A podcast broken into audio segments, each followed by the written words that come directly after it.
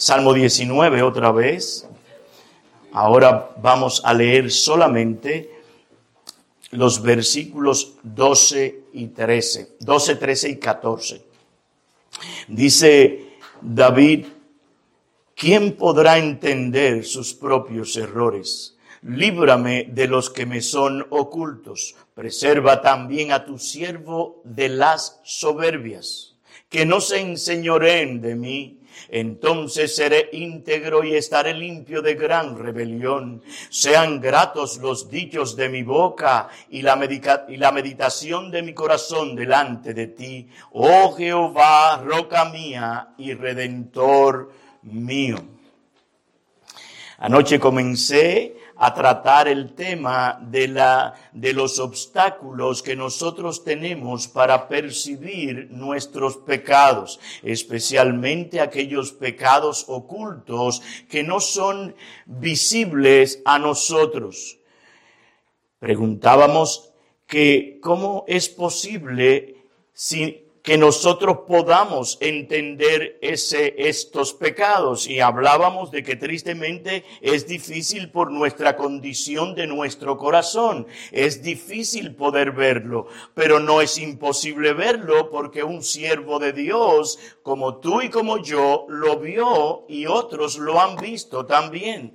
De manera que sí que podemos, sí que podemos. Hablamos de que estos pecados son difíciles porque tenemos un corazón engañoso. Además, nosotros tenemos que cuidar el corazón para poder tratar bíblicamente con estos pecados. Vimos la palabra eh, eh, que quise llamar la atención sobre discernir. Hermanos amados, esta palabra es importante es que tenemos que tener esto en mente para nosotros poder reflexionar sobre nuestra condición espiritual y expliqué lo que significaba esa palabra y quiero traer solamente la idea de que es sentarnos en un tribunal para hablar a nuestras conciencias y hacerle preguntas de aquellas cosas que están pasando en nuestras vidas. De manera que cada cierto tiempo nosotros tenemos que hacer un examen, un autoexamen de nuestra vida espiritual, lo cual significa que eso tiene que, ver con tu trabajo, que eso tiene que ver con tu familia, que eso tiene que ver con la iglesia, que eso tiene que ver con tus vecinos, eso tiene que ver con todo, porque nuestra vida espiritual eh, es con todo. Entonces, comenzamos a ver aquellos obstáculos o impedimentos que nosotros tenemos para poder discernir nuestros pecados. Y vimos en primer lugar que una falta de reflexión de nuestra vida espiritual es uno de los impedimentos más grandes que nosotros tenemos para poder ver nuestros pecados. No nos vemos a nosotros como nosotros somos porque no reflexionamos, no nos detenemos, no tenemos tiempo para detenernos. Tenemos tiempo para muchas otras cosas, el tiempo se nos va fácil en muchas otras cosas, pero para detenernos a pensar, para detenernos a reflexionar sobre nuestra vida espiritual delante de Dios y delante de los hombres, no tenemos tiempo para eso. Y yo no estoy hablando de ese devocional que tú haces todos los días, yo no estoy hablando de eso. No es de eso que estamos hablando. Eso hay que hacerlo, Usted tiene que tener comunión con Dios todos los días. Usted tiene que ver cuando Dios le habla, cuando lee su palabra, Dios le habla a usted. Entonces a través de la palabra que usted leyó, usted va a hablarle a Dios sobre, sobre lo que leyó. Yo no estoy hablando de eso, no es del devocional eh, eh, eh, personal. No, estoy hablando del devocional familiar, estoy hablando de una concentración tuya donde te vas a apartar en un momento determinado para tú inquirirle a tu conciencia qué es lo que tú estás haciendo, cómo que tú estás viviendo. ¿Eres tú sincera, conciencia mía, delante de Dios? ¿Verdaderamente no eres tú un hipócrita delante de Dios? Dándole el hablante Otro impedimento que vimos anoche es la dificultad que nosotros tenemos de conocernos a nosotros mismos. No nos conocemos. No nos conocemos. Por el, por, por el problema del engaño del pecado también. Otro impedimento que vimos anoche fue el, el orgullo y el amor propio son un impedimento muy grande para nosotros ver nuestros pecados, porque no tenemos una percepción bíblica de lo que nosotros somos. Por eso nosotros vimos que la iglesia en la Odisea decía, yo soy rico, yo no tengo necesidad de nada. A veces no lo decimos con la boca, pero lo decimos con la conducta con la cual vivimos. Y a veces no lo vemos. Dios lo está viendo siempre, pero a veces algunos observamos cosas. ¿Qué está pasando en la vida de fulano? Porque eh, eh, algo, es, algo como que no anda bien. Pero tú crees que todo está bien. Hasta que viene el pastor o un hermano y te abre la escritura y dice, mira, eso, es pecado.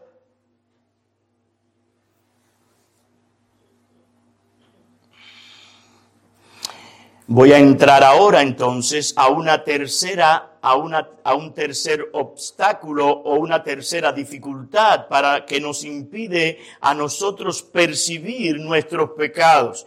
Y es que hacemos resistencia a todo aquello que nos pueda ocasionar dolor, vergüenza o tristeza. Voy a repetir esto porque es importantísimo.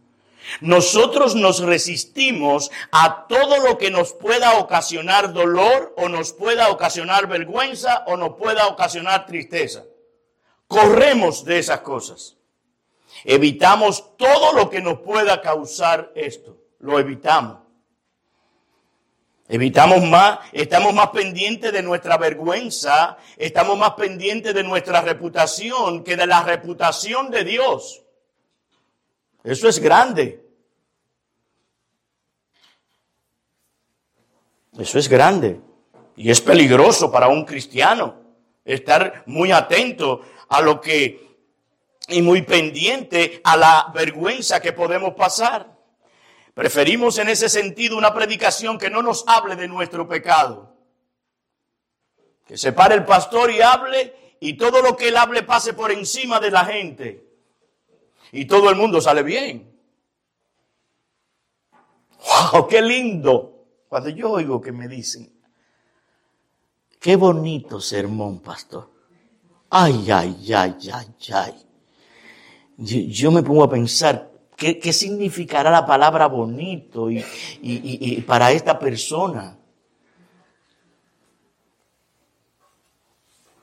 Hay momentos en que, en, que, en que predicamos y traemos consuelo, traemos fortaleza, ¿verdad?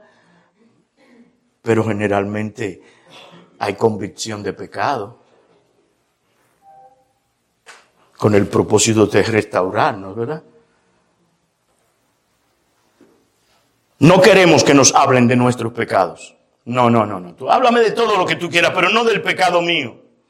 Nos preocupa más lo que pueda decir o pensar la gente que lo que pueda pensar Dios. La opinión de la gente es más importante muchas veces para muchos cristianos que la opinión de Dios. Los controla lo que pueda decir la gente.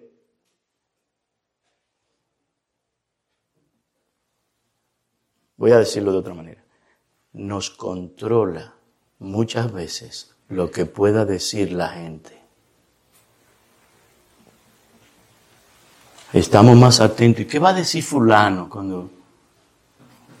La pregunta es, ¿qué va a decir Dios de lo que tú estás haciendo, diciendo o pensando? Es Dios. Rechazamos al predicador cuando nos aplica la palabra de Dios y, hasta somos capaces de decir, venga acá, fue por mí que usted lo dijo. Bueno, pues sí, pues sí, fue por ti. Porque fue para ti que vinimos a hablar. Porque es a ti que tenemos que formarte al carácter de Cristo. No es al que está allá afuera porque se no está aquí. Es a ti que te hablamos. Es a tu propia conciencia. Es para que tú te veas delante de Dios como tienes que verte, para que haya verdaderamente una verdadera relación con el Señor. No queremos que la luz venga. Porque ¿sabe qué es lo que pasa cuando la luz viene? Y se va acercando a nosotros, que aquel lunar que tú sabes, que tú no lo ves de lejos, con la luz de cerca tú lo vas a ver. Pero no queremos. Y no hay otra manera de ver nuestros pecados que a la luz de la palabra de Dios. Y nosotros estamos en el Salmo 19, de Salmo 19, donde David, después de exponer la palabra de Dios, él dice, ¿quién podrá entender sus propios errores? No hay manera. Por eso es que tenemos que traer la Biblia, tenemos que explicar la Biblia y tenemos que aplicar la Biblia a ti. No de una manera general, sino particular. Y yo no conozco ninguna de las circunstancias de ninguno de ustedes. Pero yo sé que lo que yo estoy explicando y aplicando está llegando a ustedes. Yo lo sé, porque llega a mí también. El Salmo 119, 105 dice, lámpara es a mis pies tu palabra y lumbrera a mi camino. Yo te pregunto, ¿quieres luz para seguir caminando el camino que tú llevas? Sí, pastor, claro que sí. Entonces debe ser tu oración, Señor, abre mis ojos para yo poder ver la maravilla de tu ley. Que yo salga de aquí hoy comprendiendo mi necesidad espiritual para que Cristo sea honrado, para que Cristo sea glorificado y yo sea salga de aquí más como Cristo y menos como yo llegué aquí. Y esa es la meta, que tú siempre seas menos como tú y más como Cristo. Menos como tú y más como Cristo. Esa es la meta. En Juan capítulo 3, versículo 19 y 20, dice, y esta es la condenación. ¿Tú sabes cuál es la condenación para ti? Que la luz vino al mundo y los hombres amaron más las tinieblas que la luz porque sus obras eran malas. Por eso es que tú, incrédulo que estás aquí, no te conviertes. ¿Tú sabes por qué? Porque tú amas las tinieblas y eres un orgulloso o una orgullosa. Por eso es que tú no vienes. Tú deseas que nadie vea tu pecado y que tampoco lo vea Dios, pero Él lo ve, aunque tú quieras esconderlo. Tú sabes que eres un mentiroso. Tú sabes que eres un ladrón. ¿Cómo, pastor? Sí, todos somos ladrones. De alguna manera le robamos a Dios. Yo no sé qué edad tú tienes, pero todos los años que tú tienes, todo lo que Dios te ha dado a ti, tú tienes que devolverle a Él. Yo te pregunto, ¿cuánto le has devuelto? Tú eres un ladrón. De manera que tú has violado la palabra de Dios. Y esta es la luz que viene en el Evangelio. Eres idólatra, eres avaro, eres codicioso. Y aquí me estoy refiriendo a aquellos que no conocen a Dios de una manera eh, eh, deliberada. ¿eh? Porque algunos cristianos quieren seguir andando en la oscuridad o con poca luz, pero los hombres amaron más las tinieblas que la luz porque sus obras eran malas y querían seguir en ellas. De manera, hermano querido, que aunque tú pases la vergüenza, porque nos da vergüenza a veces. Yo he tenido que decirle al Señor, Señor, aquí estoy. Y estoy avergonzado porque otra vez vuelvo a cometer el mismo pecado. Pero aquí no estamos hablando de tu vergüenza, aquí estamos hablando de la gloria de Dios y la santidad que Él espera, que, que Él espera de ti. Entonces, aparte de que nosotros nos resistimos al dolor, a la vergüenza y a la tristeza, hay otra dificultad por la que no podemos ver nuestros pecados y es que nuestros pecados y es que tenemos el hábito de compararnos con las personas. Tenemos el hábito de compararnos con las personas. Y si nos comparamos con las personas, obviamente que nosotros vamos a ver la falta de los otros más grande que la de nosotros, porque nosotros minimizamos nuestras faltas. Y hasta nos alabamos un poquito aquí y allá. Yo no soy tan como... Yo no soy tan como... Tuve aquel él más o menos, tú sabes, más o menos, él está ahí más o menos. Pero yo no. Yo no. Esa hermanita, mira cuánto habla esa hermanita. Ella no se calla.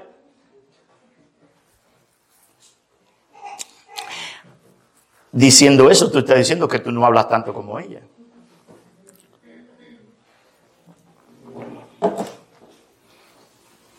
¿Qué fue lo que hizo el fariseo que nosotros vimos anoche en Lucas capítulo 18, 11 al 14? Él se comparó con los demás hombres y especialmente con ese publicano que está ahí. Ese era el que estaba más cerca de él. Le dijo de todo a todo el mundo. Y ese publicano, míralo ahí. Yo no soy como ese hombre. Y ese hombre se humilló delante de Dios. De manera que yo te quiero preguntar, ¿acaso son los hombres nuestra medida de santidad? ¿Acaso es con los hombres que nosotros tenemos que compararnos?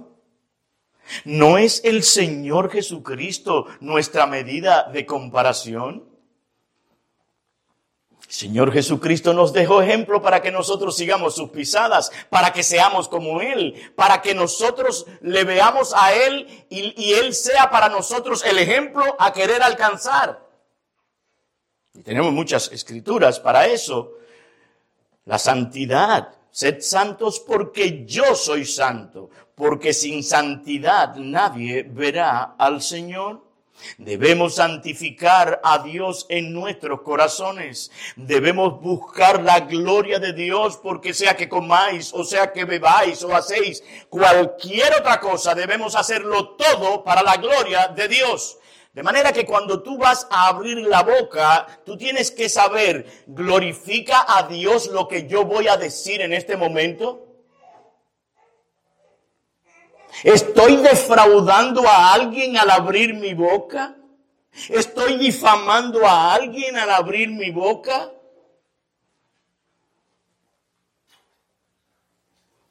Nuestro ejemplo es el Señor Jesucristo. No podemos nosotros, ninguno de los que estamos aquí, estar contentos y tranquilos en el en la posición en que estamos espiritualmente. No podemos.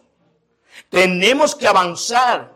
Hay un mensaje claro y directo, crecete en la gracia y en el conocimiento de nuestro gran Dios y Salvador, el Señor Jesucristo. Nosotros tenemos que estar conscientes de que tenemos que trabajar para crecer en esa gracia y en ese conocimiento.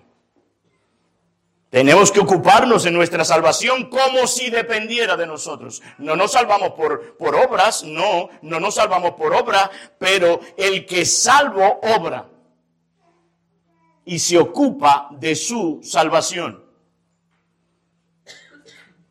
Filipenses capítulo número, número, número 2 Debemos procurar alcanzar aquella madurez espiritual hasta que lleguemos a la unidad de la fe y del conocimiento del Hijo de Dios, a un varón perfecto a la medida de la estatura de la plenitud de Cristo. Efesios capítulo 4, 13 en adelante. Tenemos que alcanzar la meta, es ser como Cristo.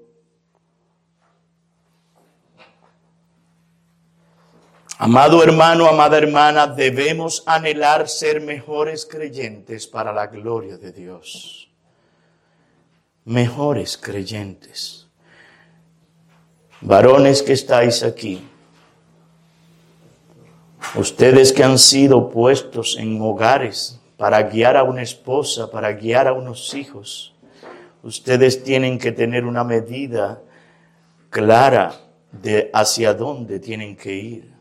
Tienen que, si no lo sabes, debes buscar consejo. Tienes que ocuparte porque Dios te va a llamar a ti a cuenta en aquel día. ¿Qué hiciste con esa mujer que te di? ¿Qué hiciste con esos hijos que te di? Tú no vas a salvar a tu mujer, tú no vas a salvar a tus hijos, pero Cristo te dice que tú tienes que guiarlo y guiarlo con sabiduría, de tal forma que esa mujer que Dios te dio debe buscar santificarla, debe buscar cuidarla, debe buscar amarla, debe buscar proveer para ella para todas sus necesidades. Entonces,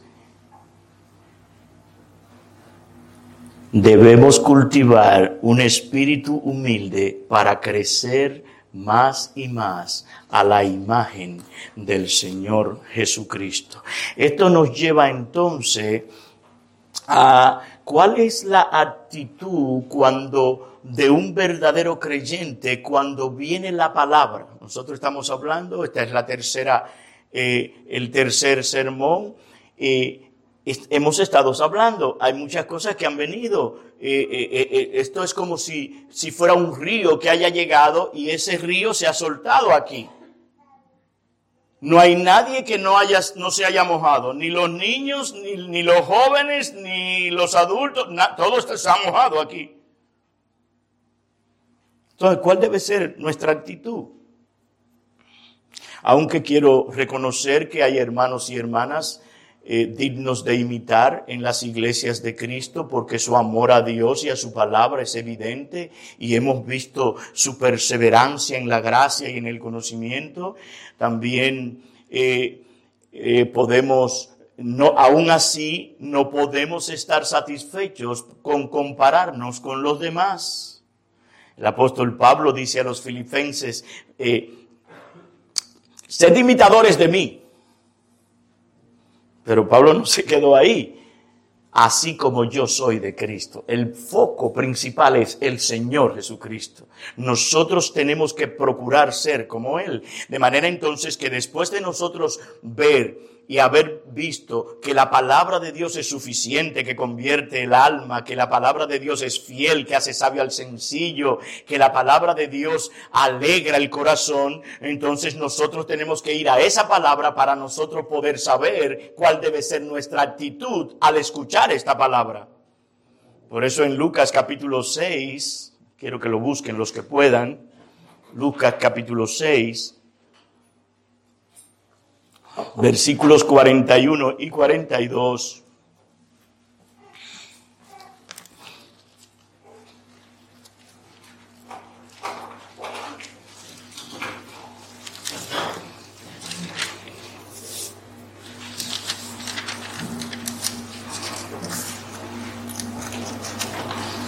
Dice la palabra de Dios, ¿por qué miras la paja que está en el ojo de tu hermano y no echas de ver la viga que está en tu propio ojo? ¿O cómo puedes tú decir a tu hermano, hermano, déjame sacar la paja que está en tu ojo, no mirando tú la viga que está en el ojo tuyo? Hipócrita, saca primero la viga de tu propio ojo y entonces verás bien para sacar la paja que está en el ojo de tu hermano. De manera que aquí es un asunto que tiene que mirar hacia adentro. Ocuparte de tu vida espiritual y entonces entenderás y serás preparado o preparada para poder ir a ayudar a aquel que tiene una paja y tú tienes una viga.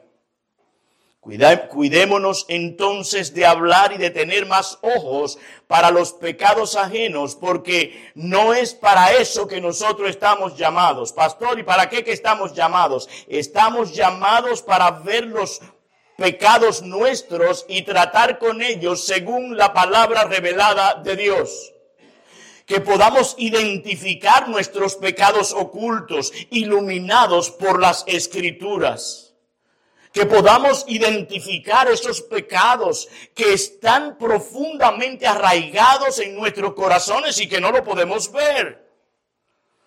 Aquí surge entonces la pregunta, ¿quiere usted saber más sobre su condición espiritual? ¿Usted quisiera saber más?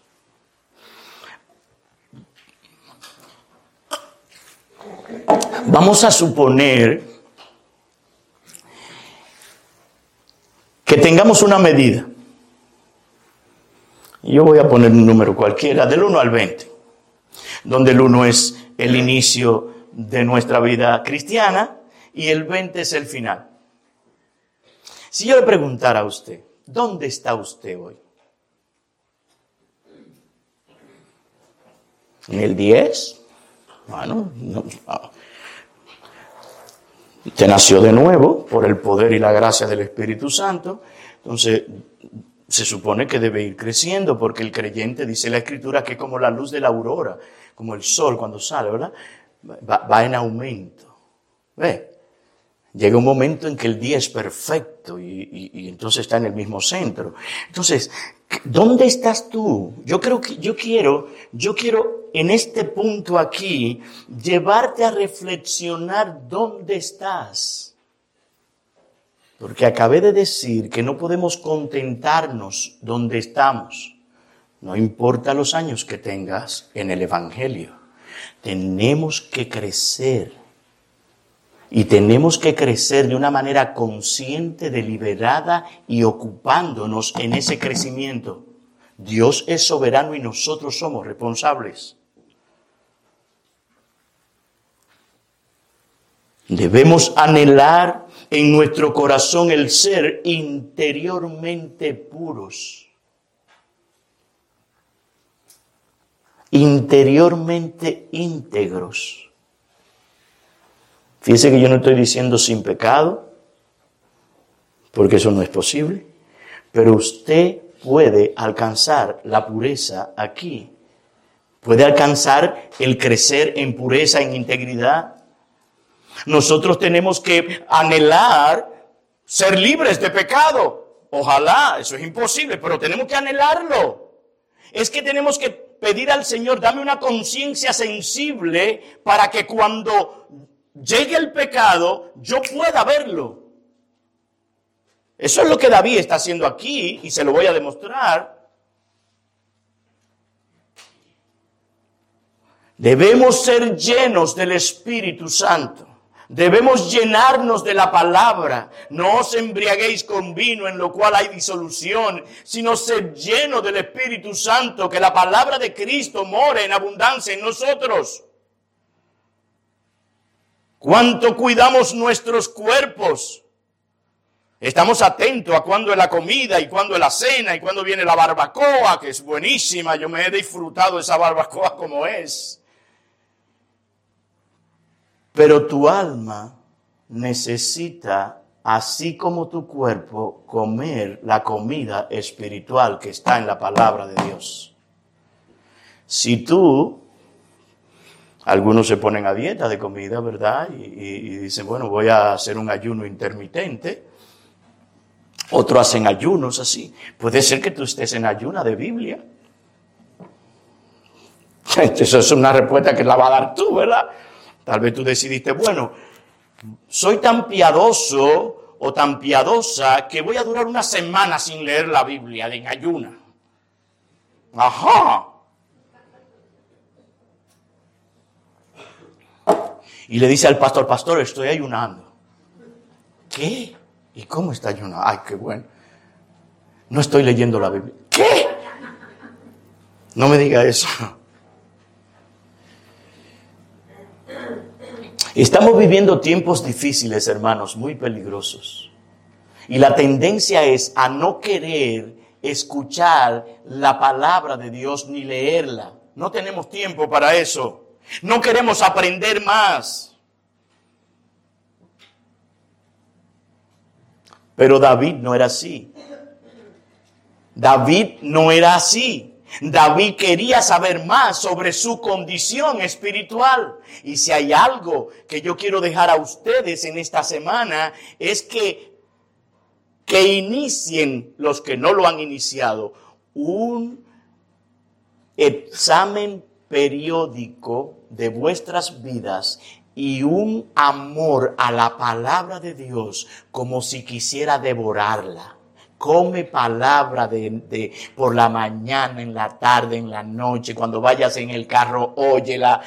Cuando, cuando te vayas a acostar, cuando te vayas a levantar, vive con esta palabra y tú verás el testimonio que tú darás en tu alrededor. David en el Salmo 139, y quiero que vayamos allá, tengo que volar.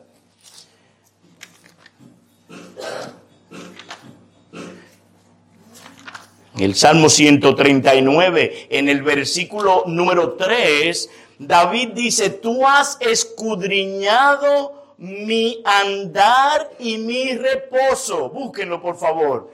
En el verso 3, David dice, tú has escudriñado mi caminar y mi reposo y todos mis caminos te son conocidos. Pudiéramos decir, bueno, pero ya, ya David sabe que Dios lo ha examinado. Ya David sabe que los caminos de él son conocidos. Ya David sabe que Dios conoce cuando él se sienta, cuando se levanta, cuando busca, cuando... Ya él lo sabe. Pero al final, en el versículo 23 y 24 que nosotros veíamos ayer, dice él, examíname, escudriñame, oh Dios, y conoce mi corazón, pruébame y conoce mis pensamientos y ve si hay en mí camino de perversidad, camino de maldad. Esto es una oración que debe ser nuestra y guíame en el camino eterno. De manera que estamos viendo aquí a un hombre, a un hombre que está consciente de que necesita ser escudriñado por Dios. Hermana querida, Tú necesitas ser escudriñada por Dios, que Dios te haga entender tus caminos, que te haga entender cuando tú estás reposando, qué es lo que está pasando por tu corazón. Cuando tú, tú estás andando, qué es lo que está pasando por tu corazón. ¿Qué es lo que, lo que hierve en tu corazón? ¿Qué es lo que se mantiene allí en tu corazón? Tú tienes que saberlo. Y varón de nuevo te digo, tú eres un hombre que tienes una gran responsabilidad delante de Dios, en tu casa, en tu trabajo y también en la iglesia. Tú tienes que ocuparte de esto. Tenemos que cuidarnos de la vagancia. Es más fácil pasar tres horas viendo una película en la televisión. Nos da sueño cuando comenzamos a leer las escrituras o cuando comenzamos a leer un libro piadoso. Nos da sueño, nos da cansancio. Pero tienes que luchar contra eso porque lo que el enemigo quiere y tu propio corazón es que no, eso no. Queremos desviarnos de eso. Un siervo de Dios del pasado, de los años 1800, habló sobre lo que es ese autoexamen. Él dice, un autoexamen de conciencia no es tan simple como pueda parecer a primera vista. De manera que yo estoy consciente también de que yo no le estoy pidiendo algo fácil. Y sé que va a ser una lucha. Pero en oración, y ahí sí quisiera que ayunen si es necesario para que esto sea aquí. Y en un año, dos años, veremos el cambio en tu vida, en tu familia y en la iglesia. Lo vamos a ver. Porque Dios demanda de nosotros un crecimiento en la gracia y en el conocimiento y no es posible a menos que tengamos este autoexamen. Él dice, no es fácil. Ningún cristiano que haya practicado la, el autoexamen alguna vez con autenticidad dirá que le ha sido fácil. No es fácil. Y con esto yo voy a hacer un paréntesis aquí. no es algo común y corriente. Acuérdense que he dicho que no estoy hablando de ese devocional que tú tienes. Aunque en un momento determinado ese devocional se puede convertir en un autoexamen. Para, como vamos a seguir viendo, eh, para esto se necesita disciplina. Él pregunta, ¿o hay acaso algún otro ejercicio del alma que nos atrevamos honestamente a etiquetar como más difícil y desagradable, por no decir imposible? Nuestro corazón es tan enredado, oiga, como tan cercano es el ojo que lo tiene que investigar. Ese ojo es enredado también, igual que el corazón y tan, inquietos y cambiantes el uno y el otro que en sus altibajos nuestra investigación se pierde y desdibuja y acabamos encontrando solo un par de cositas dispersas aquí y allá, todas ellas notorias, evidentes y flotando en la superficie. Nos quedamos en la superficie.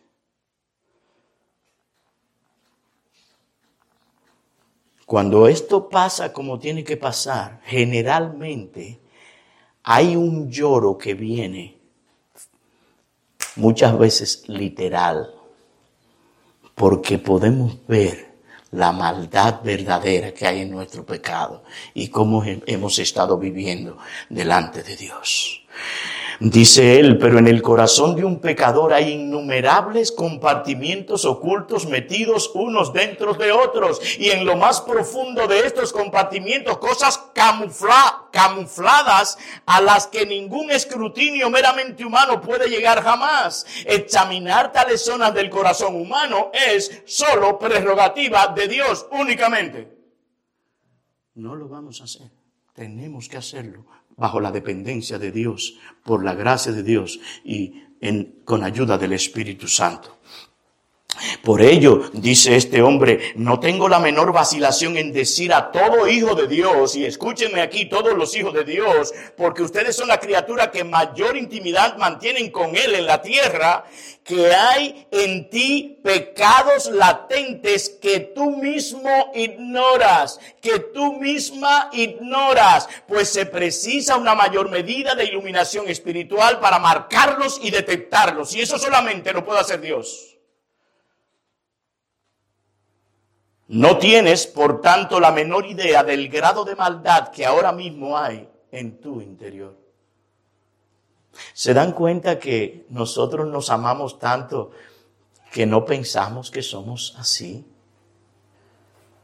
Pero dicho esto, dice él, yo añado, antes de aventurarse al acto intrépido de pedir a Dios que le escudriñe, el cristiano debe medir el costo. Debes medir el costo muy bien. Y oye, ¿por qué? Pues de una cosa puedes estar bien seguro o bien segura. Si honestamente, de todo corazón y de verdad le pides a Dios que te escudriñe, Dios te va a escudriñar. Y te va a escudriñar hasta lo más profundo.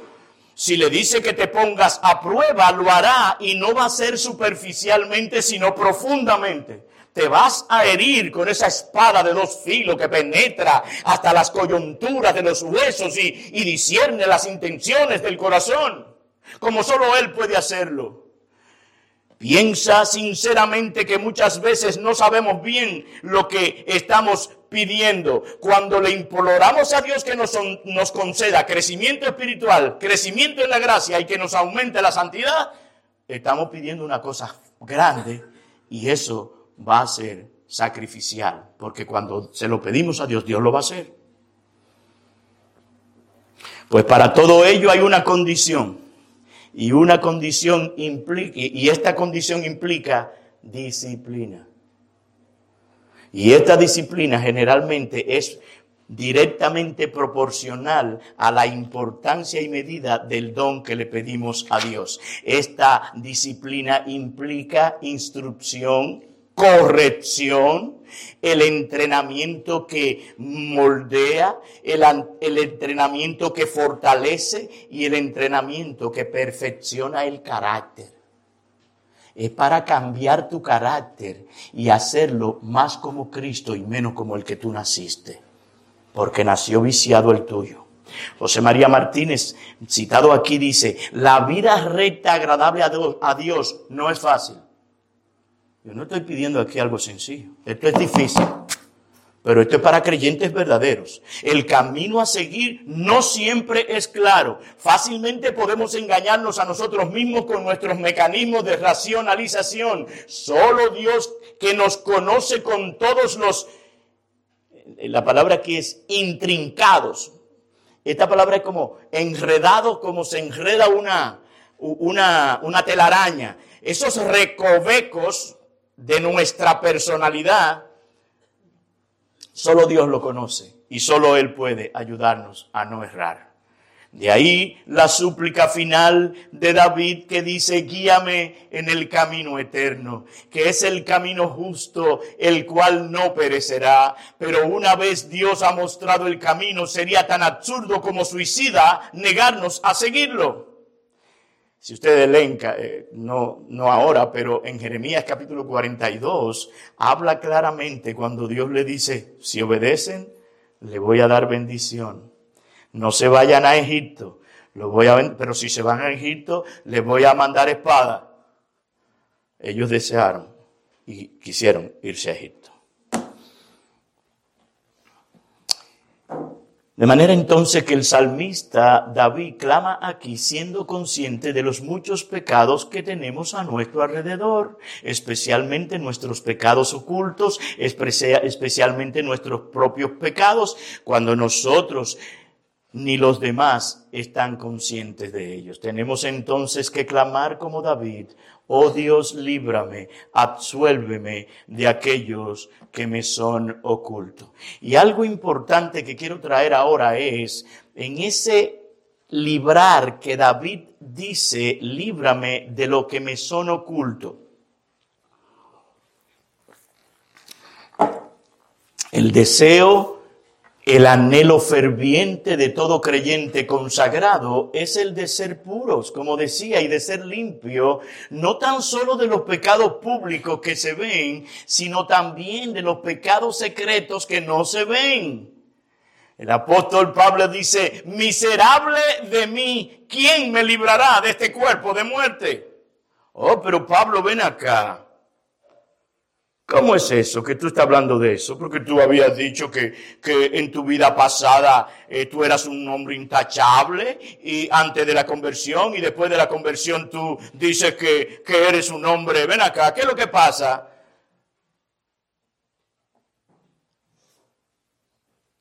Pablo tenía problemas internos y una lucha, Romanos capítulo 7, en su interior por el pecado oculto que tenía. No se trata de que Pablo pecara delante de los demás, sino que Pablo pecaba dentro del mismo. De manera que no deberíamos, eh, que los verdaderos cristianos no tan solo deben barrer la puerta, de la casa, sino limpiar la habitación completa, queriendo decir con ello que debemos limpiar no solo los pecados externos, aquellos que radican abiertamente en algo tan visible como cuando conversamos o cuando actuamos, sino también los pecados internos, aquellos que resultan invisibles y que permanecen ocultos. Ahora, finalmente, Después de pedir perdón por los pecados que le hayan podido pasar inadvertidos a David, David ruega que él le preserve de la insolencia. Salmo 19, vamos otra vez allí.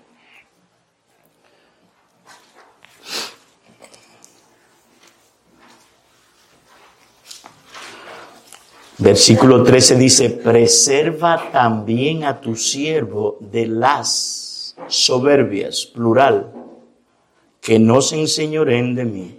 Entonces seré íntegro y estaré limpio de gran rebelión.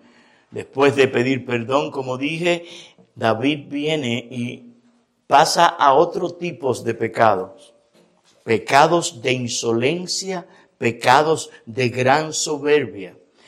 En el números 15, no tienen que buscarlo, 30 y 31, habla de aquellos pecados de soberbia y que consisten realmente en violaciones plenamente deliberadas de la ley de Dios, conociendo la ley de Dios. Hebreos capítulo 10, vamos allí por favor rapidito.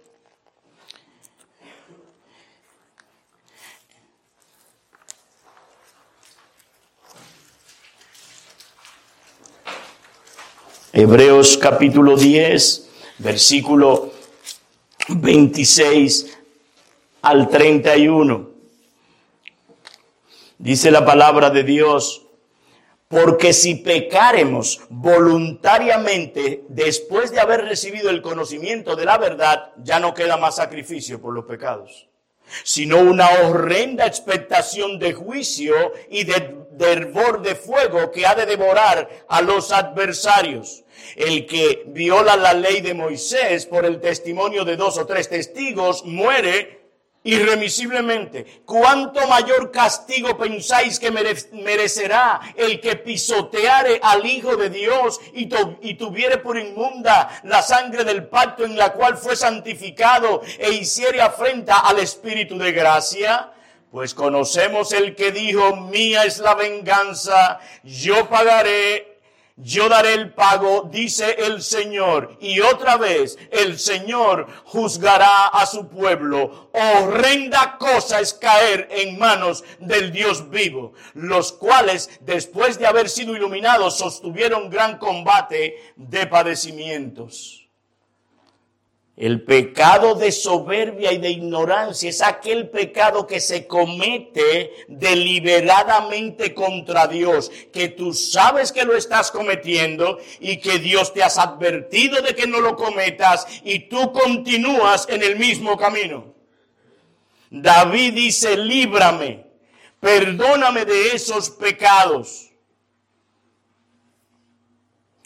Un siervo de Dios hablando sobre esto dice, esta oración de David sincera, humilde y ferviente nos muestra que aún los santos pueden llegar a caer en los peores pecados si no son refrenados a tiempo por la gracia de Dios y que por tanto deben orar sin cesar el no caer en la tentación. Porque tú y yo podemos caer como pudo caer David también.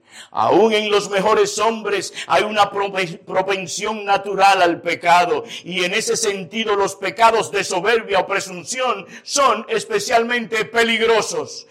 Todos los pecados deben ser considerados extremadamente malos, pero hay algunos que son mayores que otros. Todo pecado lleva el veneno de la rebelión, pero hay algunos pecados en particular que contienen en su esencia una dosis más elevada y arraigada de la revelación y de la rebelión y con un nivel mayor de ese orgullo descarado que desafía directamente a Dios aunque este pecado de soberbia era la excepción en la ley judía, la persona que pecaba de soberbia era matada inmediatamente.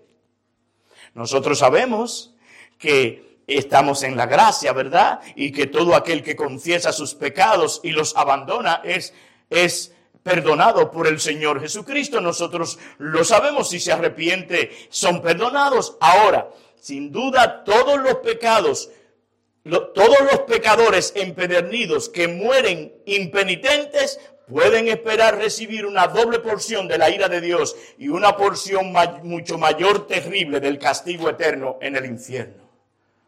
Y oigan lo que dice para terminar Agustín de Hipona. Agustín de Hipona dice, él se pregunta, ¿de qué gran rebelión y soberbia pensamos nosotros que se trata lo que David está diciendo aquí? Puede que me equivoque, dice él, y que en realidad se trate de algo distinto a lo que le voy a decir, pero no quiero ocultarles mi, mi criterio al respecto. Mi criterio es que esa gran rebelión es el orgullo. Amados hermanos, es el orgullo, esa gran rebelión. De eso es que David está pidiendo aquí. Y él dice, ¿acaso dudas? dudan acerca de la magnitud de ese terrible pecado, capaz de derrotar al más excelso de los ángeles, convirtiéndolo en un diablo y exiliándolo para siempre del reino de los cielos? El pecado del diablo fue el orgullo. Tremendo pecado es este, origen y causa de todos los demás pecados. Fue este grave pecado del orgullo la causa de todos los demás, porque tuvo su origen en una apostasía contra Dios directamente. Pero fue también a la vez por causa de esta gran rebelión, por causa, por causa de este gran pecado del orgullo, que Dios descendió a la tierra en humildad. Fue por este terrible, esta terrible enfermedad de las almas que llevó al médico todopoderoso a bajar del cielo, humillándose hasta tomar la forma de siervo y, y colgar de un madero a fin de que esta terrible enfermedad sea curada. Solo en Cristo es curado el pecado del orgullo. Solo la sangre de Cristo que se ha, se ha derramado en la cruz del Calvario limpia limpia del pecado del orgullo. Es la hora, por tanto, de que el hombre se ruborice de su soberbia cuando Dios se ha humillado por su causa. Así dice el salmista, seré libre de gran rebelión, puesto que Dios resiste a los soberbios y da gracia a los humildes. Por eso el salmista añadió al final del versículo del capítulo 19, sean gratos los dichos de mi boca y la meditación de mi corazón delante de ti. Si no soy limpio de esa gran rebelión, puede que mis palabras resulten agradables delante de los hombres, pero no en presencia de Dios. De manera que el alma orgullosa busca agradar delante de los hombres el, alma que se humilla busca agradar en secreto a donde únicamente Dios nos ve. ¿Qué tenemos aquí?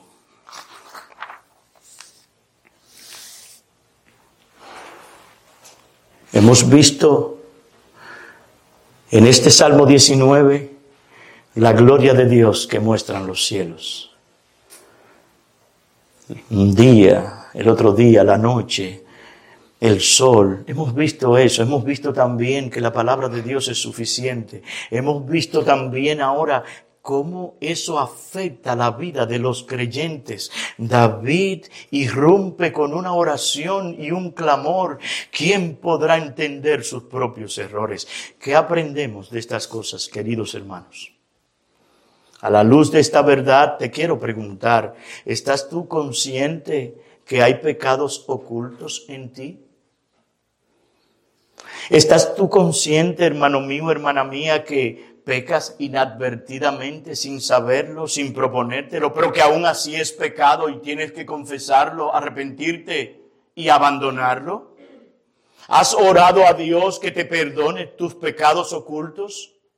¿Has orado a Dios que te perdones aquellos pecados que cometes por omisión? ¿Entiendes las dificultades que tienes para conocer tus pecados en todos aquellos obstáculos que nosotros vimos? ¿Conoces tú tu propio corazón? Aquellas inclinaciones que tú tienes, aquellas maldades, ¿las conoces? Es la palabra de Dios, tu lámpara a sus pies, la lámpara en ti a, tus pies y lumbrera en tu camino? ¿Meditas tú en ella de día, de noche para ser aquel hombre bienaventurado del Salmo número uno? ¿Puedes tú ver cosas que otros no ven y que solo Dios la ve y que a través de un tiempo de comunión con Dios tú le ruegas, Señor, déjame ver mi pecado?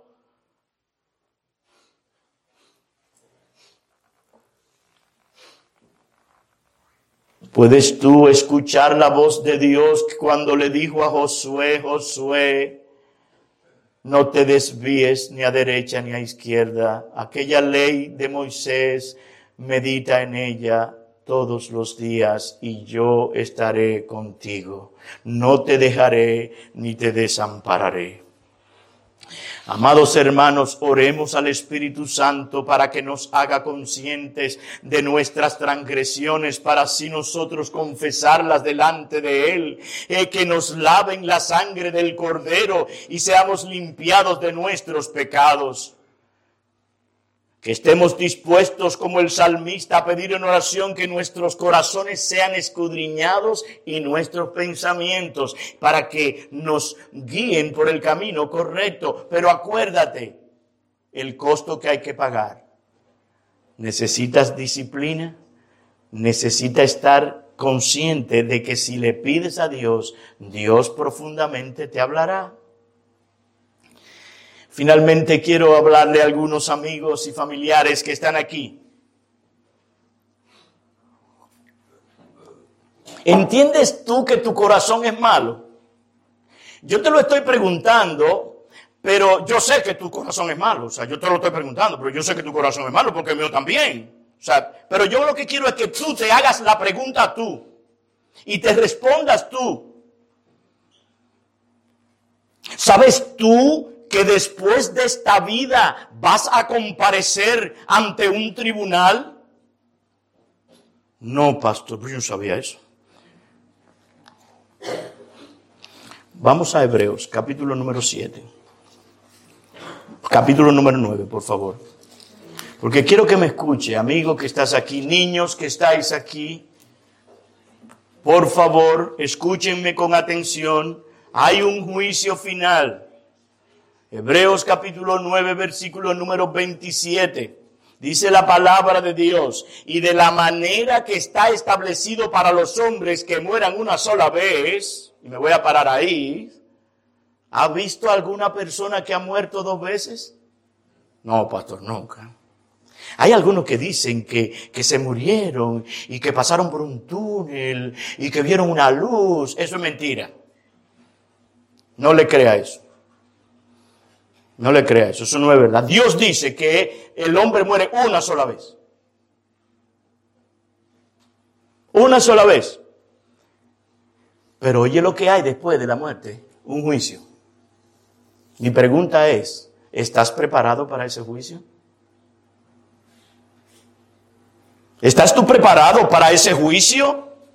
En, este, en aquel juicio todos los que están en, muertos, sean en el mar, sean en la tumba, sea donde sea que estén, se van a levantar y sus almas se van a unir a sus cuerpos y con sus almas y sus cuerpos estarán presentes delante de aquel, aquel que vino, murió y ascendió a los cielos y volverá y delante de él estarán a un lado y en el otro.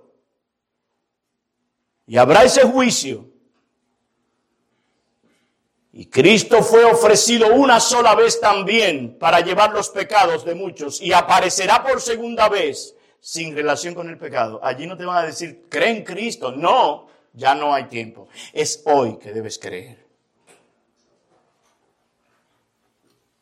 Si tú quieres salvación de tu alma, si tú quieres ver la gloria de Dios en Cristo. Si tú quieres conocer a Cristo de una manera experiencial y poder tener la gracia que tienen aquellos que lo han conocido, ven a Cristo ahora y hoy, porque Él dice, venid a mí todos los que estáis trabajados y cargados, y yo los haré descansar. Aprended de mí que soy manso y humilde de corazón y hallaréis descanso para vuestras almas, porque tú no tienes descanso si tú, no estás en Cristo.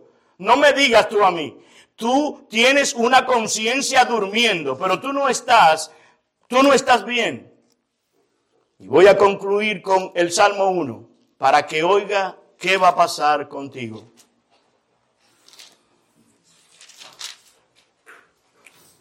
Perdón, Salmo 1 no. Proverbios capítulo 1. Ya a esta hora estoy cansado, un poquito. Pero estoy bien, estoy bien, no me estoy quejando. ¿eh? Salmo 1. Proverbios. Otra vez dije Salmo. Eso es para testificar que es verdad.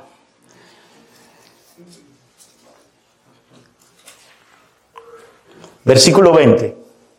Escúchame con atención, niños. La sabiduría clama en las calles, alza su voz en las plazas. ¿Quién es la sabiduría? El Señor Jesucristo es la sabiduría. Él es el Dios encarnado. Él es el Logos. Él es la palabra. Jesucristo está clamando. Hemos clamado aquí varias veces en, este en, en, estos días y seguiremos clamando. Y Él sigue clamando en las plazas, clama en los principales lugares de reunión. Estamos aquí en un lugar de reunión. En las entradas de la puerta de la ciudad dice sus razones y te hace una pregunta. ¿Hasta cuándo, oh simples, amaréis la simpleza y los burladores desearán el burlar y los insensatos aborrecerán la ciencia. ¿Hasta cuándo es que vas a hacer eso? ¿Sabes tú que te estás burlando de Cristo? ¿Sabes tú que estás directamente diciéndole a Él, tú no me interesas, tú no eres importante? Yo puedo ir a donde yo quiero. Pero oye lo que él te dice en el verso 23, volveos a mi reprensión. He aquí yo derramaré mi espíritu sobre vosotros y os haré oír mis palabras. Por cuanto llamé y no quisisteis oír, extendí mi mano y no hubo quien atendiese. Cristo, el que hizo los cielos, la tierra y el mar humillándose, llamando a perdidos para que no vayan al infierno de fuego y azufre, que es la muerte segunda. Él dice, sino que desechasteis todo consejo mío y mi reprensión no quisisteis, también yo me reiré en vuestra calamidad. ¿Oíste a Dios diciendo esto? Dios se va a reír de tu calamidad y Él se va a burlar cuando te viniere lo que tú temes.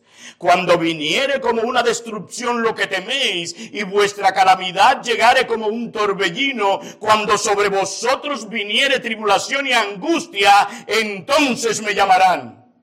Pero ya va a ser muy tarde. Entonces me llamarán y no responderé. Me buscarán de mañana y no me hallarán. Y y no me hallarán por cuanto aborrecieron la sabiduría y no escogieron el temor de Jehová, no que no quisieron mi consejo y menospreciaron toda reprensión mía, comerán del fruto de su camino y serán hastiados de sus propios consejos.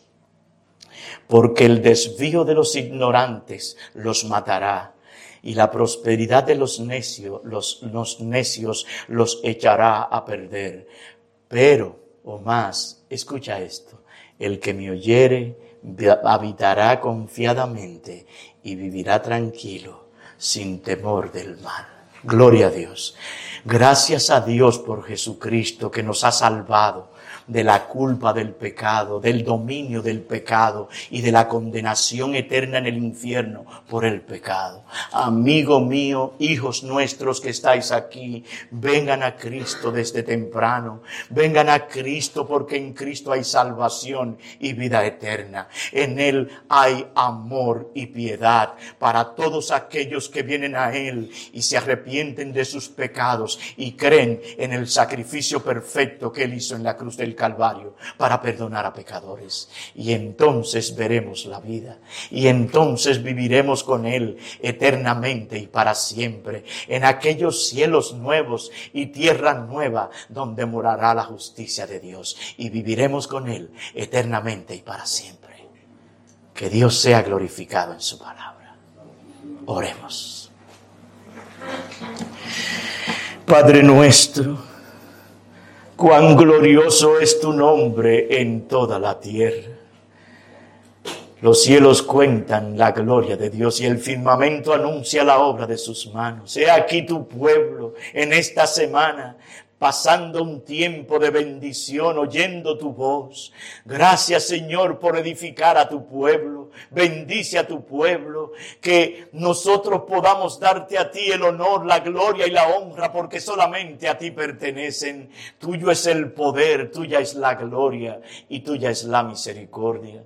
He aquí que nosotros te damos gracias, Señor, por tu palabra. Mira aquellos que no te conocen ten misericordia de ellos y sálvalos.